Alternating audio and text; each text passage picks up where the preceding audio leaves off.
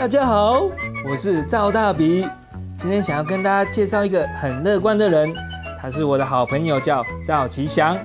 我的这个好朋友平常很难碰到他哦，因为在二十三岁以前的他过着要钱不要命的生活，但是啊，没有想到因为过度的压力，加上对健康的不重视，在人生正要开始的时候，遭到了一记当头棒喝，医生宣布他罹患了癌症。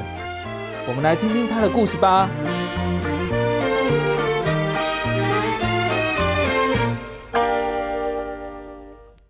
二三岁的时候嘛，那时候当兵准备要，诶，快退伍了，诶，那个时候就在这个执勤室站哨。可是呢，在站哨的那个时候，就不小心摸到哈自己脖子的上面有一个这个凸出来的一个小肿块。那到了这个医院检查，诶，差不多过了三个三个月。然后也换了两家医院，没想到那个结果竟然是这个淋巴癌。本来刚开始他是一个很，就是说没有想面对这个事情，然后没有办法去接受这个事情。毕竟是这么年轻的时候得过癌症，是一个没有人能想到的事情。治疗我觉得说，或许我是那种体质比较敏感的人吧。那时候当这个医生把这个化疗药打到身上的时候，我觉得那种。好像他把那种滚烫的开水给浇到我这个血血里头一样，我觉得每一寸的这个肌肤好像都在发热发胀。然后我真的没想到吐竟然是这样的，一你想吐，然后呢就哇啦哇啦的，可能你吐了你的身体，你吐了你的床。然后那时候我是跑到这个厕所里面去，然后我是记得我是把门这样反锁，然后老爸在外面啊，老妈在外面拍着门说让他们进来照顾，可是真的不敢给他们看到我。我因为这个病把自己弄成这样的德行，那时候是一直抱着垃圾桶，然后一边在吐，其实也是一边在掉眼泪。人在上帝面前就像个小玩偶，上帝用他的金手指轻轻一推，你就会栽了个大跟斗。像我哥哥这样的人，这么好的人，可不可以请您不要推他？那时候我我也是五五五十出头而已。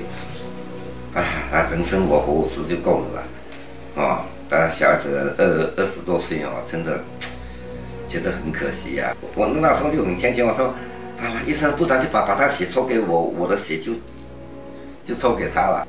他要化疗抽到我我身上，让我来化疗，然后我我我这么健康的血来给他，可能对他可能比较好。那时候有一点冲动了。爹是世界上最好的爹。因为他身上流着跟你们一样的血，儿子啊，你要加油！有这么多人爱你，有这么多人支持你，还怕什么？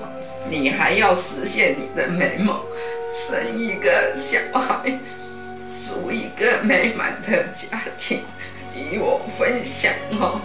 爱你的妈妈。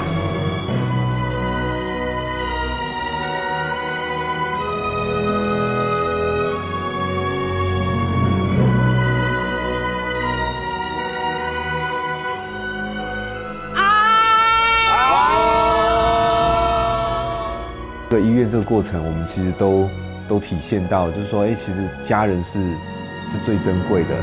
那在这段期间，其实他们也看到我，哎，开始，呃，在经历那样的一个跌倒之后，那样的一个脆弱、沮丧，其实他们也都看在眼里。生活习惯真的是大大的改变。以前我们都是以鱼肉为主啊，现在肉几乎都一个月买不到一两次，鱼可能还是每个礼拜有买，那蔬果就是多的不得了，五谷米啊什么的，养生的都吃。拍打天门，一二三四五六七八。他觉得他的命是捡到的，他本人有这种感觉，所以觉得说，也在病痛中很痛苦，觉得说，有病痛的人他很同情人家，哎，也是很喜欢去。去帮忙啊，去做一些义工啊，哦，因为自己有苦痛的人才知道苦痛的人真正的苦痛。那我也很感谢这个癌症老师，其实他教了我很多很多生命的态度。哎，其实我之后的人生难道就没有任何的挫折吗？其实还是非常多的。可是呢，我觉得我在面临这个癌症之后，我学到这个态度。对我来说是一个无尽的保障哦。在未来，我知道我还是会跌倒，可是呢，我愿意用这个在癌症这件事情，我学到态度运用在我的一个人生。